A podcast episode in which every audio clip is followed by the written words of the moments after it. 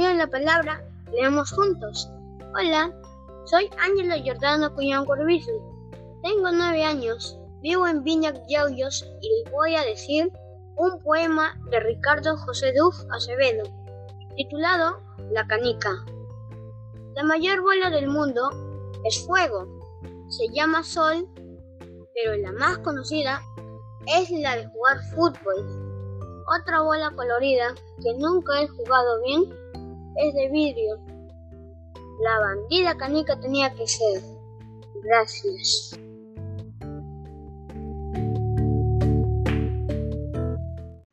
Si te gustó nuestro contenido, pasa la voz y haz que las voces de nuestros niños llegue a todo el mundo con Pido la Palabra, leemos juntos.